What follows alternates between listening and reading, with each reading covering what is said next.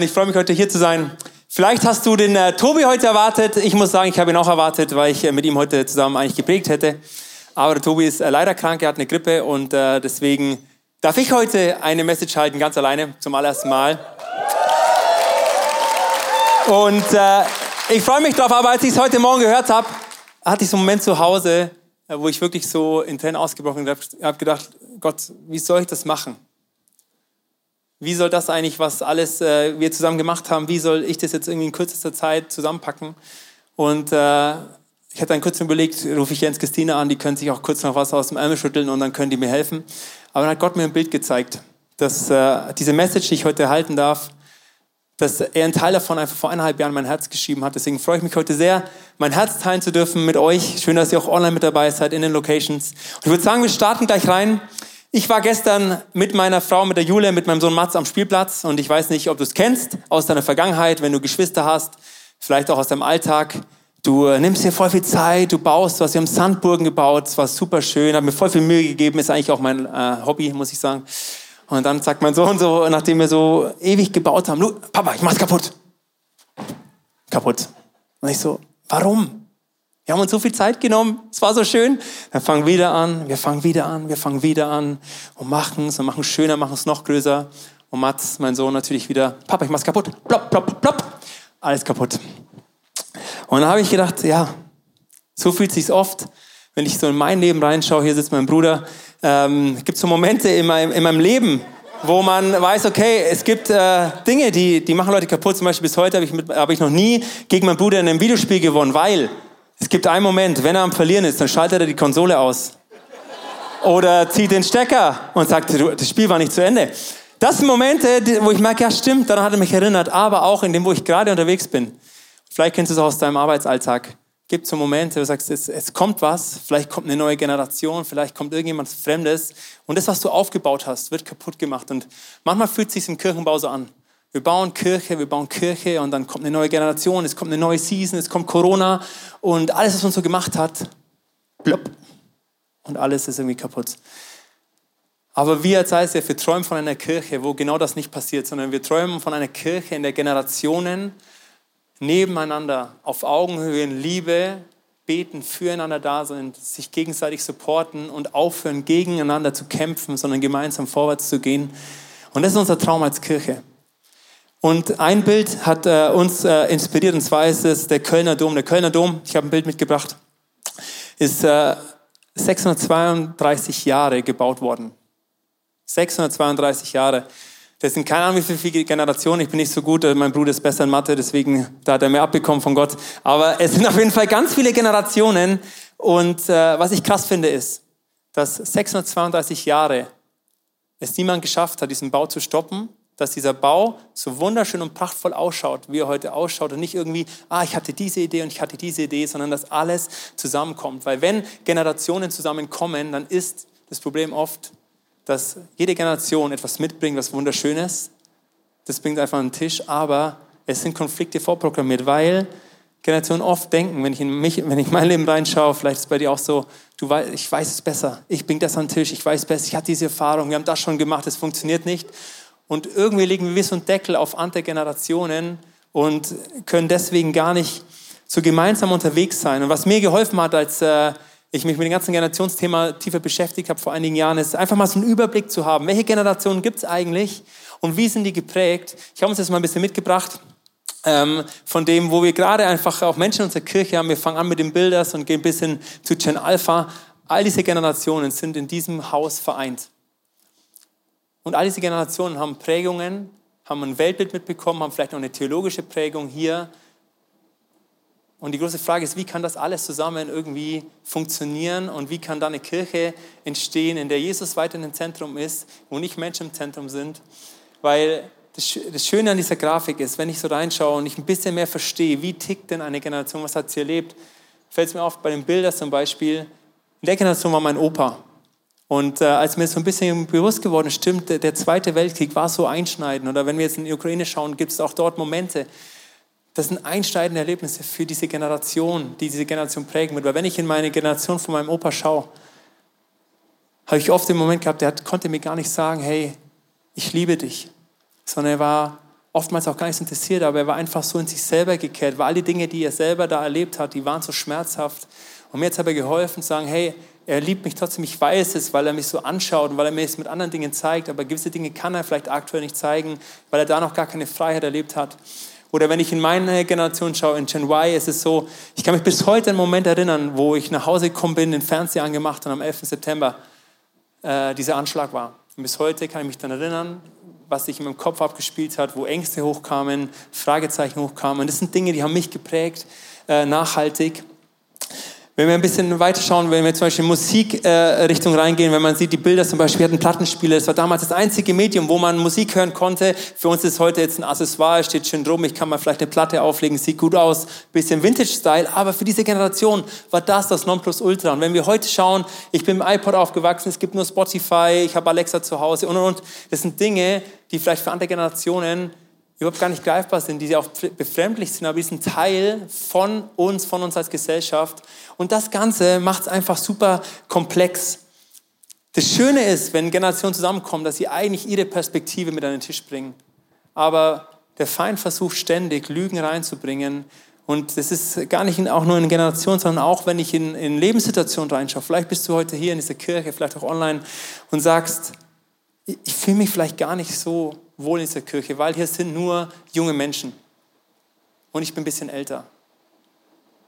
Vielleicht fühlst du dich auch nicht wohl, weil du sagst, hier sind nur Familien, ich bin Single und es dreht sich nur um Familien und nur um Familien und hier Kinder und das. Vielleicht bist du aber auch super jung und sagst, hey, du fühlst dich gar nicht so wohl, weil niemand aus deiner Generation wirklich auch da ist. Und das sind Lügen, mit denen der Feind ständig versucht, uns eigentlich abzuhalten, von unserem Calling und reinzugehen. Und was mir geholfen hat, bei mir ging es damals auch so, als ich ins ICF gekommen bin, ich fand die, die Celebration super, aber es gab immer so einen Moment, so all in zu gehen, nee, weil irgendwas hindert mich. Weil ich mich irgendwie dachte, ich, vielleicht passe ich auch gar nicht rein mit meiner Art und Weise, wie ich bin. Aber es gab einen Moment, wo ich gesagt habe, okay, ich fange an, dieses Haus aktiv mitzubauen damit Menschen ein Zuhause finden und ich fühle mich deswegen auch zu Hause. Und das war für mich ein, ein Game Changer, weil ich gemerkt habe, ja, durch das, wo ich dienen darf, ist das mein Zuhause. Ich bringe mich ein, ich baue ein Zuhause für die Jugend, wo ich damals am Start war und ich bin deswegen auch am Start. Und das hat mir geholfen, all diese Lügen, die ich vorher auch geglaubt habe, abzugeben und einfach ganz all in zu gehen. Und äh, ich, wir hatten vorhin diese Grafik, ähm, und ich habe aber gemerkt, ich wünsche mir, dass wir heute so ein bisschen tiefer über eine Generation reden. Und zwar über die Gen Z. Die Gen Z ist vielleicht die Generation, die du am meisten auch aus, der, aus den Medien kennst. Und ich äh, lese uns mal ein paar Fakten vor, du kannst gerne auch im Screen mitschauen, die diese Generation ein bisschen ausmachen. Und zwar ist die Gen Z die Generation, die die diverseste aller Zeiten ist. 75 Prozent pflegen Freundschaften in, aus verschiedenen Herkünften, Kulturen und auch Religionen. Es ist leider auch die Generation, die am wenigsten religiös ist. Nur 45, also 45 Prozent der Generation haben noch nie einen Gottesdienst besucht. Ich weiß nicht, wie es dir geht. Zumindest bei uns zu Hause war es so, Weihnachten immer, wir sind auch christlich aufgewachsen, aber Weihnachten waren alle da aus dem Dorf. Das war ganz normal, aber wenn ich mir vorstelle, okay, es gibt Menschen, die waren noch nie in einer Kirche, ist das erst der Anfang von all den Generationen, die jetzt nachher kommen. Eine von vier Christen lesen die Bibel wöchentlich oder sogar auch nur monatlich. Die Gen Z-Teenager haben durchschnittlich 9,4 Social-Media-Accounts. Ich habe zwei, damit bin ich schon überfordert, deswegen mache ich nur mit einem, der andere, da teile ich immer alles. Aber ich denke mal, okay, 9,4, aber es ist etwas, wo sie unterwegs sind, wo sie ihr Leben auch teilen, wo das Leben sich auch von ihnen abspielt und das ist einfach eine Realität. Und da kann ich gleich wieder werten sein und sagen, was machen die? Aber es ist die Realität. Und ich glaube, der dürfen wir einfach begegnen und ihnen auch helfen, vielleicht gesund damit umzugehen, aber auch die Chancen, die Social Media einfach äh, mit sich bringt, auch mit nutzen. Dann ist es eine Generation, die äh, äh, voller Jungunternehmen ist. Mindestens 75 Prozent der Teenager wollen irgendwann eine eigene Firma machen. Und das ist einfach etwas, wo man merkt, diese Generation ist so hungrig, sie will lernen, sie will nach vorne gehen. Und äh, drei von fünf Teenager sagen aber auch, dass YouTube einfach ihr bevorzugtes äh, Lernmedium ist. Ich bin auch aufgewachsen, wahrscheinlich vielleicht du auch, wenn du ein bisschen von älteren Generationen bist. Ich habe einen Lehrer und dann kann ich es mir beibringen und es passt schon alles. Aber viele sagen, hey, ich lerne anders. Und ich glaube, auch etwas, wo wir in unserem ganzen Bildungssystem einfach hinschauen dürfen, auch bei uns in der Kirche, was können wir ändern, was dürfen wir ändern, damit wir diese Generation nicht verpassen, sondern ihnen mit ihren Nöten auch begegnen und nicht gleich ins Urteilen kommen. Und diese Generation ist einfach super ehrgeizig. Sie erwarten, 57 äh, Prozent davon erwarten mindestens jedes Jahr in ihrem Job eine Beförderung und auch eine Gehaltserhöhung. Und jetzt kennst du ja, ich höre schon ein bisschen Lachen hier auch. Ja, das kann ich wieder schlecht sehen. Und sagen, ja, die fordern so viel und stolz, sie sollen erst mal was machen. Und damals, als ich das gemacht habe, musste ich mir das zehn Jahre verdienen. Und ich sage, ja, dieser Ansporn, den diese Generation hat zu wachsen, ist irgendwie außergewöhnlich.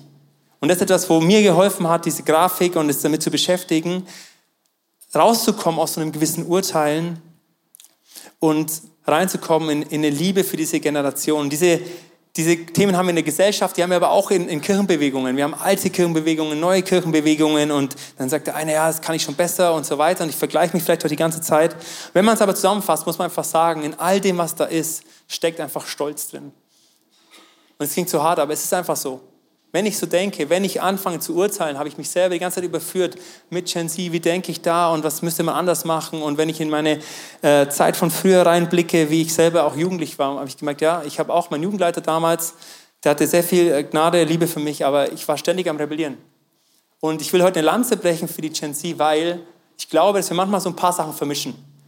Es gibt Faktoren, wie die ich gerade vorgestellt habe, die sind einfach für diese Generation, die sind einzigartig. Aber viele Dinge, die wir vielleicht nehmen, wo wir uns auch manchmal darüber beschweren, die sind gar kein Gen Z-Thema, sondern die sind einfach ein Generationenthema. Weil, wenn ich in meine Vergangenheit schaue, als ich jung war und Teenager, ich war auch rebellisch. Ich habe auch gesagt, was machen die Alten da? Können die das mal anders machen? Können wir das ausprobieren? Und manchmal stülpen wir unsere Themen drüber und halten deswegen diese Generationen klein. Und ich glaube, dass für uns als Kirche einfach wichtig ist, dass wir diese Vorurteile ein Stück weit fallen lassen heute und sagen, okay, ich verstehe diese Generation mehr, ich muss nicht alles gut heißen, ich begegne ihnen aber mehr mit Liebe. Und ich kann auch ein bisschen filtern, weil dann habe ich auch ein bisschen mehr Gnade, weil ich weiß, mein Jugendleiter hatte sehr viel Gnade mit mir, weil er es, glaube ich, auch gecheckt hat, er war früher auch so. Und er darf sich mal austoben, er darf es mal sagen, ich muss nicht alles immer auf die Goldwaage legen. Und lass ihn auch mal ein bisschen machen. Und ich glaube, das ist etwas, was die Generationen, auch die Jüngeren einfach brauchen, genauso wie die Älteren. Und ich glaube, das ist einfach ein Wunder. Und da kommen wir nochmal zum Bild vom Dombau, weil dieses Wunder sieht man einfach in diesem Bild. Wenn ich über 632 Jahre da dranbleibe, diese Generationen sich nicht bekriegen, sondern gemeinsam unterwegs sind, für Schönheit, fürs Wort Gottes dort vorwärts gehen, ist das etwas, was einzigartig ist. Und was ich an unserer Kirchenbewegung liebe, ist, dass wir, das was auch in der Bibel steht, prüfe einfach alles und das Gute behalte. Wir immer wieder ernst nehmen, weil wir sind ein lernendes Movement. Und ich habe mich immer gefragt, als ich in die Kirche gekommen bin, warum sind wir so? Warum ist der Gottesdienst so? Warum ist hier so dunkel? Warum die Lichter? Warum braucht es das alles? Ähm, und was ich liebe, ist aber, dass wir sagen, okay, wir sind auch ein Teil von der Kirchengeschichte. Wir sind nicht die einzige Kirche, es gibt ganz viele andere Kirchen und wir haben aber von Gott was Besonderes mitbekommen und das wollen wir auch einfach wie so an äh, den Tisch mitbringen. Es ist wie so ein Teil vom Blumenstrauß und wir machen viele Fehler. Wenn ich in mein Leben schaue, äh, danke Gott, dass äh, ich das hier machen darf, aber ich mache Fehler.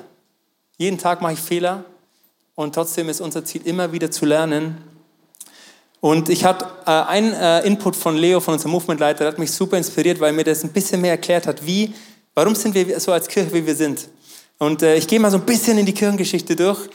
Wenn du jetzt da ganz penibel eine Auflistung willst, kann ich dir gar nicht geben, sondern es sind Teile, vielleicht fehlen auch ein paar Sachen, es ist keine komplett theologische Auflistung, sondern es sind einfach Dinge, die äh, uns bewusst geworden sind, die die äh, Kirchengeschichte geprägt haben und am Ende auch uns. Ich fange an mit der katholischen Kirche. Dort ist so, wenn man äh, es anschaut, der Altar ist super prachtvoll, ist alles voller Gold und Silber und der ganze Altar ist im Mittelpunkt und es geht einfach darum, die physische Gegenwart Gottes.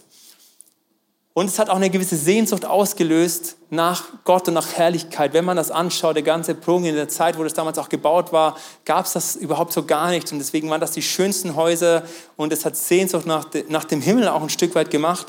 Es gab aber auch viele Leute, die haben gesagt, boah, das ist total übertrieben und äh, warum macht man das alles? Warum steckt man das ganze Geld da rein? Und äh, dann gab es äh, die nächste Bewegung, die äh, reformierte Kirche. Und das hat Luther gemacht. Äh, und Luther hat eigentlich erstmal alles rausradiert. Alles, wofür von Schönheit, was dort wichtig war, hat da gar keinen Platz mehr gehabt, sondern was er gesagt hat, ganz nach dem, im lateinischen Sola Scriptura, allein die Schrift zählt. Deswegen hat er die Kanzel genommen, hat sie erhöht und gesagt, das Wort Gottes ist das Wichtigste und das Zentralste und es braucht kein Gold und Silber. Und allein wenn du das anschaust, allein diese zwei Bewegungen, diese Spannung ist enorm. Vielleicht bist du eher emotional und äh, liebst dieses Schöne, dieses Sinnliche, dann würdest du dich in der, in der katholischen Kirche mehr wohlfühlen. Vielleicht bist du aber auch mehr der Kopfmensch und sagst, oh, ich liebe das Wort und ich, ich will denken. Also gar nicht werten bitte, sondern es ist einfach beides gut und wichtig und es ist auch ganz wichtig, dass wir das in der Kirche haben. Aber wenn du jetzt nur in einer Teil dieser Kirche bist, fehlt dir etwas, wo dein, deine persönliche Note, die Gott dir geschenkt hat, vielleicht gar nicht zum Tragen kommen kann, weil Stücke fehlen. Und das ist auch ein radikaler Change. Und mit diesen radikalen Changes geht es auch weiter, äh, denn Johannes Calvin hat dann äh, überlegt, okay, jetzt haben wir Gottesdienste gemacht, aber wir sollten einfach mehr in die Gesellschaft gehen.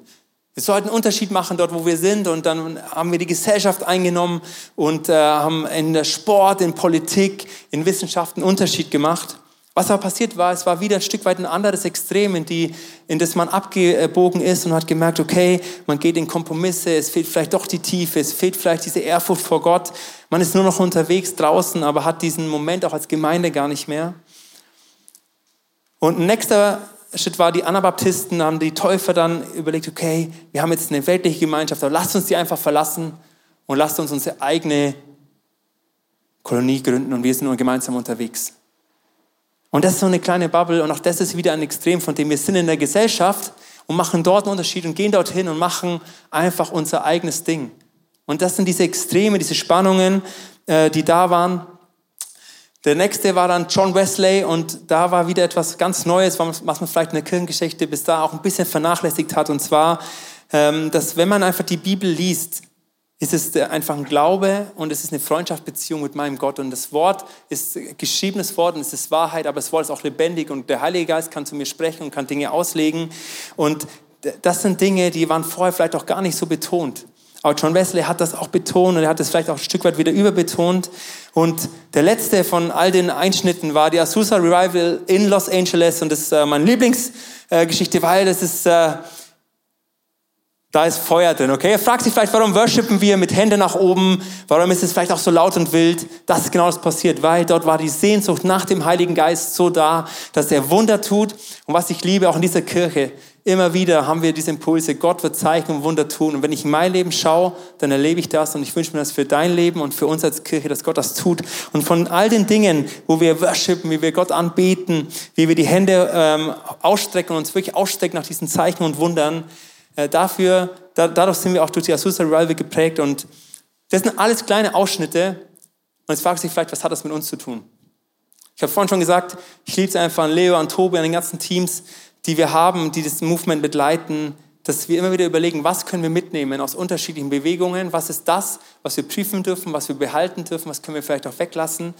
Wenn, bei uns ist nämlich der katholische Style, dass wir lieben Sound, wir lieben Licht, wir lieben, dass es hier eine Bühne gibt und auch das ist etwas, wo wir sagen, damit wollen wir die Herrlichkeit Gottes zeigen. Weil wenn du zurückgehst ins Katholische von damals, war vielleicht das mit Gold und Silber das, was die Gesellschaft als Nonplusultra gesehen hat. Und unser Wunsch ist dadurch, Dinge zu zeigen, wie könnte auch der, der Himmel ein Stück weit ausschauen, was hat Gott vor. Und deswegen ist das unser katholischer Style. Und vielleicht hast du dich auch immer gefragt, warum es hier so dunkel ist. Wenn du im Norden sitzt, es gerade dunkel, weil wir auch merken, wir wünschen uns durch diese Dunkelheit, dass der Heilige Geist einfach Raum hat für Intimität. Vielleicht bist du zum allerersten Mal da, vielleicht weinst du und fühlst dich vielleicht gar nicht so wohl, aber das ist etwas, wo wir uns entschieden haben, wir wollen das machen, damit Menschen an dem Platz, wo du jetzt gerade auch sitzt, einfach Gott begegnen kann, ohne zu denken, was denken die anderen Leute von uns. Der nächste Style ist der Luther-Style. Wir lieben die Bibel. Wir hatten eine Bibelserie vor ein paar Wochen und das hast du gemerkt, wenn du schon länger in dieser Kirche bist. Wir lieben die Bibel und wir sagen, Gott Gottes Wort gilt gestern, heute und auch morgen. Für uns ist es unverfälschlich. Wenn du eine andere theologische Meinung hast, dann lass uns gerne reiben. Aber der Punkt ist so, in dieser Kirche, muss man so ehrlich sagen, ist so, wir stellen uns auf Wort Gottes und wir glauben, dass die Wahrheit von gestern auch noch die gleiche morgen ist. Und deswegen haben wir diese Serie gemacht, sind mit euch so tief reingefräst, haben das Bible Journal, machen einen Bible Track und und und, damit wir dort mehr wachsen dürfen. Und das liebe ich. Der nächste Style ist der Calvin Style. Und zwar lieben wir es, äh, dass äh, wir einen Arbeitsplatz haben, dass wir dort einen Unterschied machen dürfen. Und hier sitzt äh, äh Tobi, mein Bruder, und meine Schwägerin. Die beiden haben früher den Church Without Walls Sunday bei uns gemacht. Wir haben euch dabei auch verkuppelt. War sehr gut von uns, muss ich sagen. Danke auch Christina und Tobi. Es war sehr gut, sind jetzt verheiratet. Es war ihr Projekt gemeinsam, konnten sie ein bisschen äh, zusammenarbeiten und sich kennenlernen. Aber was wir an diesen Sonntagen lieben, ist, dass wir überlegen als ganze Kirche immer wieder, wo können wir einen Unterschied in der Gesellschaft machen, dort, wo Gott dich und mich reingestellt hat, in der Politik, im Sport, in der Wissenschaft und dafür einfach zu trainieren in der Kirche und am Ende so ein Bild zu haben, hey, wir sind Priester in Anzügen und können dort einen Unterschied machen, ähm, vielleicht in Bankwesen und so weiter. Und das ist unser Calvin-Style. Der Anabaptist-Style bei uns in der Church ist, wir lieben Small Groups. Wir lieben es, dass wir uns in kleinen Gruppen treffen. Ähm, wir lieben es aber auch, dass wir Menschen natürlich auch einladen, die Jesus nicht kennen. Deswegen bauen wir Kirche. Wir bauen keine Kirche, damit wir einfach hier eine Christenbespaßung haben, sondern unser tiefster Wunsch ist, dass Menschen Jesus kennenlernen und ihr Leben Jesus geben. Und trotzdem glauben wir, dass Small Groups ganz wichtig sind, damit wir uns im Kleinen treffen können, dort tiefer uns auch austauschen können, im Gebet Dinge auch durchringen können und so gemeinsam einfach wachsen können, auch in diesem Kleinen.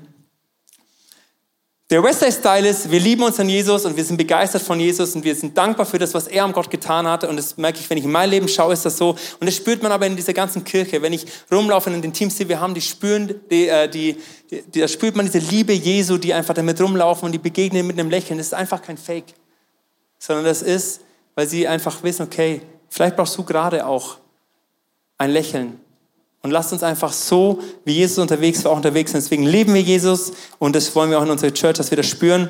Und der Azusa-Style, ich habe es vorhin schon gesagt, ist der Worship-Style, dass wir die Hände heben, dass äh, auch Worship ein zentraler, wichtiger Punkt in der Kirche ist, wo wir Gott erleben können und dass Gott auch dadurch einfach Heilung und Befreiung schenkt. Das ist unser tiefer Glaube durch Worship, durch Gebet, durch das, dass er hier ist mit seiner Gegenwart.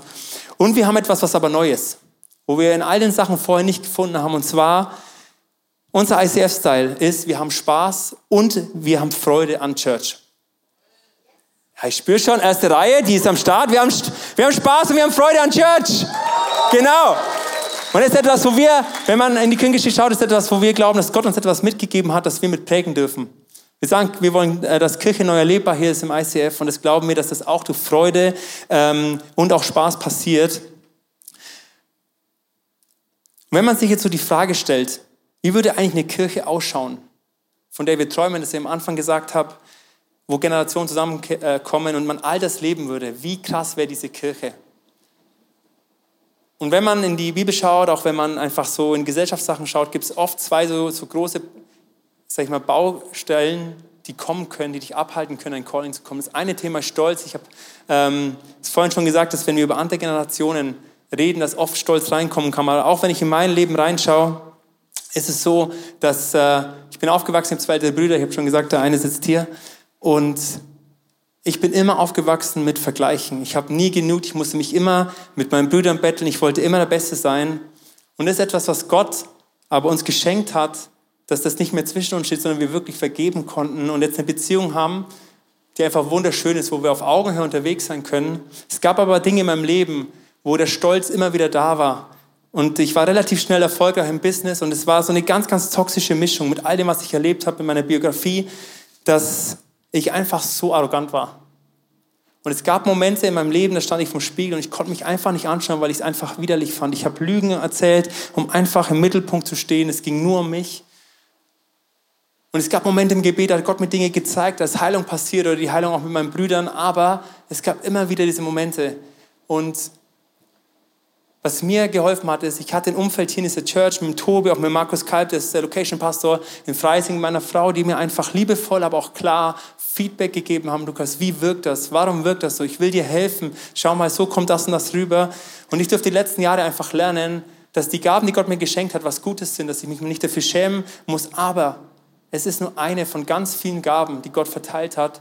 Und am Ende funktioniert es nur, wenn wir gemeinsam unterwegs sind, wenn wir uns auch reiben, wenn wir uns Feedback geben und in aller Demut ich mich lerne einzuordnen, auch unterzuordnen und in dem Moment, wo ich mich entschieden habe, all in zu gehen, auch in dieser Kirche dann einfach angestellt zu sein, war für mich so der letzte Punkt, wo, wo der Stolz gehen musste, weil ich gemerkt habe, ich halte an etwas fest, dass ich mir eigene Träume aufgebaut habe, dass ich im Business erfolgreich bin, dass die Leute es wissen müssen. Und ich habe gemerkt, ich musste das hinter mir lassen.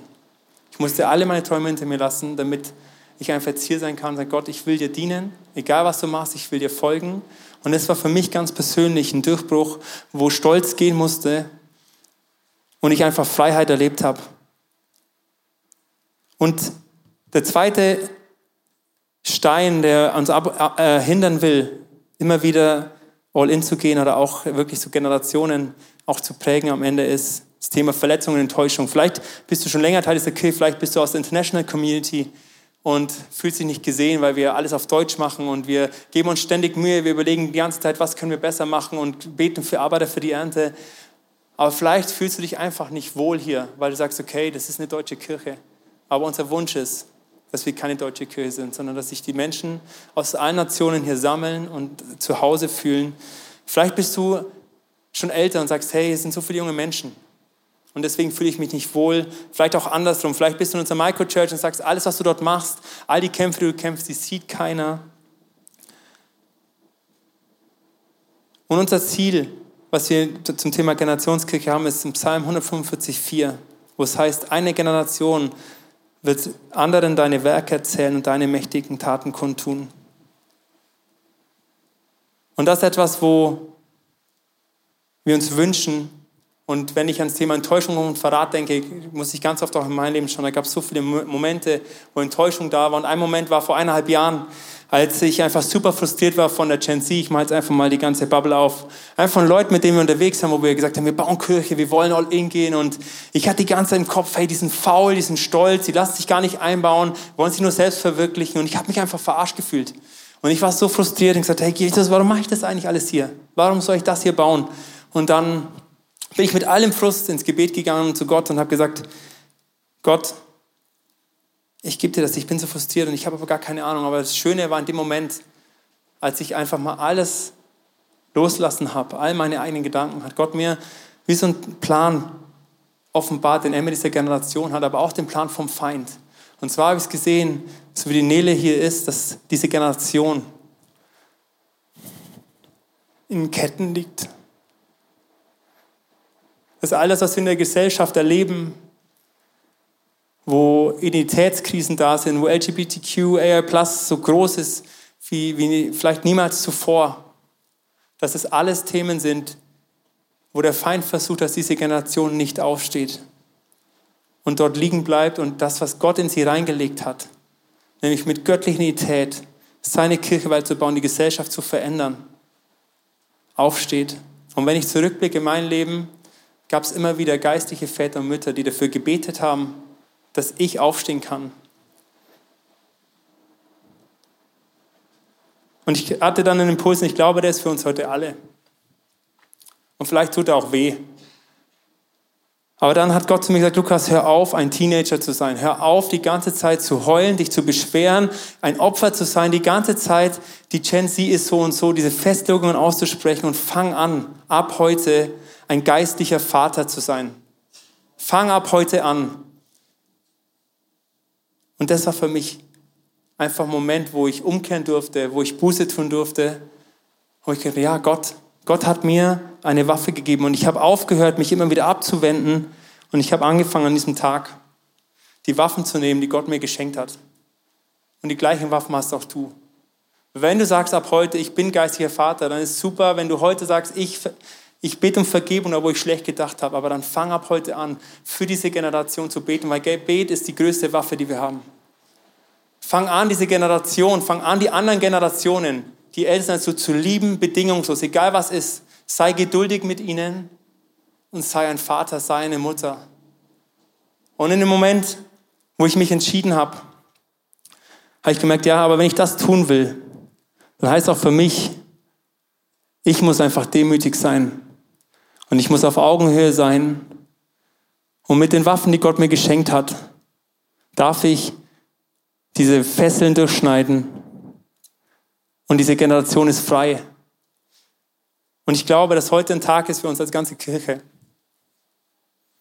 wo wir diese Frage nicht länger irgendwie wegschieben können und sagen, es ist mir gleichgültig, was passiert, es ist gleichgültig, was mit meinen Eltern passiert, mit meinen Großeltern oder mit den nächsten Generationen wo wir heute anfangen, umzukehren und sagen, wir wollen, dass einfach Generationen sich hier zu Hause fühlen und einen Unterschied machen. Danke, Nele. Und eine Person in der Bibel hat mich ganz persönlich auch inspiriert, das ist Josef. Die ganze Geschichte steht in 1. Mose 37 bis 50. Ich kann gar nicht alles reingehen, das ist einfach ewig, man könnte elf Predigten draus machen, aber wenn man sie kurz zusammenfasst, ist so, Josef wurde unfassbar begabt von Gott, dass er Träume deuten kann und Gott hat mit ganz vielen Träumen und Visionen zu ihm gesprochen, aber diese Begabung hat immer dazu geführt, dass er einfach in Struggles kam, dass er äh, ins Gefängnis irgendwann auch kam. Und was mich an Josef begeistert ist, dass er es geschafft hat, trotz all den Dingen, wo er hätte aufgeben können, wo er Gott Sachen vorwerfen hätte können, ist er dran geblieben. Weil er hat einmal einen Traum erzählt, seinen Brüdern und seinem Vater, und dann haben sie gesagt, okay, er ist super stolz und wir wollen, sind einfach auch voll neidisch auf ihn, weil der Vater, er war nicht der Lieblingssohn von seinem Vater. Und dann haben sie gesagt, wir bringen ihn um. Sie haben es aber dann nicht gemacht, sie haben ihn verkauft als Sklave, aber dieser Schritt hat nicht dazu geführt, dass er hart wurde in seinem Herzen, sondern er war weiter weich und er war weiter offen für Gottes Reden. Und es gab einen Moment, wo der Pharao in Ägypten ihn zum zweithöchsten Mann auf der ganzen Welt erhoben hat. Und ich glaube, es wäre der einzige Moment auf der ganzen Welt gewesen, wo er zum ersten Mal hätte stolz sein dürfen auf das, was er erreicht hat. Aber in dem Moment, als er dem Pharao einen Traum gedeutet hat, hat er gesagt, nein, nicht ich kann das, sondern mein Gott kann das. Und für mich heißt das, dass er verstanden hat, ich lasse mein Ego hinter mir. Egal, wo Gott mich reinsetzt, ich mache das treu, ohne Stolz, in voller Demut. Und am Ende von der Josef-Geschichte ist es so, dass seine Brüder, sein Vater nach Ägypten kommen, weil eine Hungersnot ist. Und Josefs Herz war weich, weil er konnte ihn vergeben. Alles, was er erlebt hat im Gefängnis, all die Strapazen hat ihn vergeben und konnte mit Liebe ihnen begegnen. Und auch der Vater hat seinen Söhnen vergeben. Er hätte allen Grund gehabt, auch Josef vielleicht sie umzubringen, forciert zu sein. Aber die Herzen waren weich. Und ich glaube, dass Vergebung der zweite Schlüssel ist, neben dem Stolz und das Ego hinter sich zu lassen, damit wir es schaffen, eine Generationenkirche zu sein, wo alle Generationen sich gefühlt, äh, gesehen gefühlen und einen Unterschied machen können. Und ich will schließen mit einem Bild, das äh, ich von Gott bekommen hatte, als Tobi und Frauke uns gefragt haben, als Jule und ich mit dem Team gemeinsam das Location hier in München leiten sollen. Und als Tobi mir das gesagt hat und Frauke, war der erste Reflex einfach nein, weil ich fühle mich einfach nicht, nicht gut genug. Ich kann das alles nicht. Und dann kam ein Bild rein im Gebet von der Kirche, wo alle Generationen vom Urgroßvater bis zum Ururenkel in einer Kirche sind und diese Generationen einander dienen. In Demut, in Liebe und dieses Kirchengebäude wurde einfach von Mal zu Mal schöner, wo sich alle gegenseitig geholfen haben, in Demut und in Liebe unterwegs zu sein. Und unser Wunsch als Kirche ist, dass genau das passiert. Weil in unserem Traum heißt es, unser Wunsch ist, dass jeder hier ein Zuhause findet, egal woher er kommt. Und ich glaube, dass wir den Schlüssel in der Hand haben. Weil wenn ich in diese Kirche schaue, gibt es schon so viele Beispiele, wo das gelebt wird. Hier sitzt die Andrea. Ich weiß auch, du hast jemand aus der Youth, mit der du unterwegs bist und du bist so ein Segen für sie. Ich habe uns auch ein Bild mitgebracht vom Edgar und vom Christian. Die beiden haben, äh, glaube ich, über 40 Jahre Altersunterschied und die beiden haben es geschafft, trotz einer krassen Vergangenheit, er war sein, ist sein Ex-Schwiegervater, eine Beziehung aufzubauen, die mich wirklich inspiriert, weil sie schaffen, mit Liebe und Demut einander stehen zu lassen, sich zu reiben, auch Feedback zu geben und anzunehmen und so eine Kultur zu schaffen, die, die wir glauben, dass sie göttlich ist. Und was mich ganz besonders einfach rührt, ist, mein Sohn ist jeden Dienstag bei uns mit dem Office und es gibt den Winfried und ist sitzt heute hier. Und der Winfried ist jeden Dienstag im Office, seitdem ich im ICF eigentlich bin. Und er hat so eine Sehnsucht nach Gemeinschaft. Und deswegen auch da, wir lernen, wir machen unterschiedliche Angebote, aber ich erwische mich so oft, wie ich im Arbeitsalltag einfach Dinge für wichtiger achte. Und mein Sohn hat vor ein paar Wochen angefangen, sich einfach gegenüber vom Winfried hinzusetzen und ihm einfach zuzuhören. Und ich glaube, dass es einfach ein Moment ist, wo wir als Kirche in eine Zeit kommen, wo wir das erleben dürfen. Und ich will dir heute die Frage stellen, bist du bereit, heute Dinge, Verletzungen, Enttäuschungen hinter dir zu lassen? Bist du bereit, dein Stolz und dein Ego fallen zu lassen, sagen, ich lasse mich einbauen in aller Demut und heute geistlicher Vater und Mutter zu sein für Generationen? Weil was mich bei Josef begeistert ist, für das, dass er verstanden hat, dass er die einzige Person ist, die ihn abhalten kann, sein Calling zu leben, nur er sein kann, hat er es geschafft, an Jesus dran zu bleiben und damit das ägyptische Volk, sein Vater, sein Bruder und damit das ganze zukünftige Volk Israel und all das, wo wir jetzt aufbauen dürfen, dass das geschehen konnte. Und das ist für mich etwas, das heißt, ich bleibe dran und ich lasse mich einbauen. Und ich lade dich ein, wenn wir jetzt den nächsten Song singen, der heißt I Belong to Jesus. Für mich ist es ein Song, der ist ein Statement. Der ist ein Statement, ich glaube an diesen Gott und ich bleibe da dran, egal wie meine Umstände sind. Und vielleicht fordert sich heraus, vielleicht bist du überführt worden, dann gib diese ganzen Emotionen, die du heute vielleicht spürst, im Gebet jetzt Gott hin. Werden wir diesen Song singen gemeinsam. Und ich danke dir, Heiliger Geist, für alles, was du heute gezeigt hast. Ich danke dir, dass du ein Gott der Generationen bist, der seine Kirche baut. Und ich danke dir, dass du Einheit hervorbringen willst.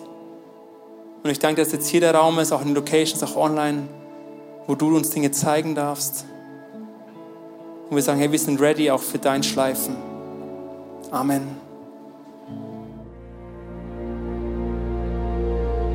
Wir hoffen, dieser Podcast hat dich inspiriert und hat dir weitergeholfen in deiner Beziehung mit Gott. Wenn es dir so geht, dann freuen wir uns, wenn du uns mithilfst, diese Botschaft zu verteilen. Das kannst du tun, indem du diesen Podcast likest, mit Daumen nach oben draufdrücken oder kommentierst oder weiterleitest. So werden mehr Menschen noch mit dieser Botschaft von Jesus, dieser Hoffnung erreicht. Du kannst auch durch eine Spende mithelfen, dass wir weiterhin diese Podcast kostenlos im Internet maximal verbreiten können und so viele Menschen neue Hoffnung bekommen. Vielen Dank für alles, was du mit ermöglicht. Wir glauben, dass Kirche eine Familie ist und egal, ob du online dabei bist oder hier vor Ort bist in der Region, wir wollen dich sehr gerne kennenlernen. Wenn du möchtest, komm auf unsere Homepage vorbei unter Finde Anschluss. Dort findest du unter anderem Welcome to Church, wo wir uns gegenseitig kennenlernen, deine Geschichte gerne hören wollen und dir helfen wollen, wenn du möchtest, ein Teil dieser Kirchenfamilie zu werden.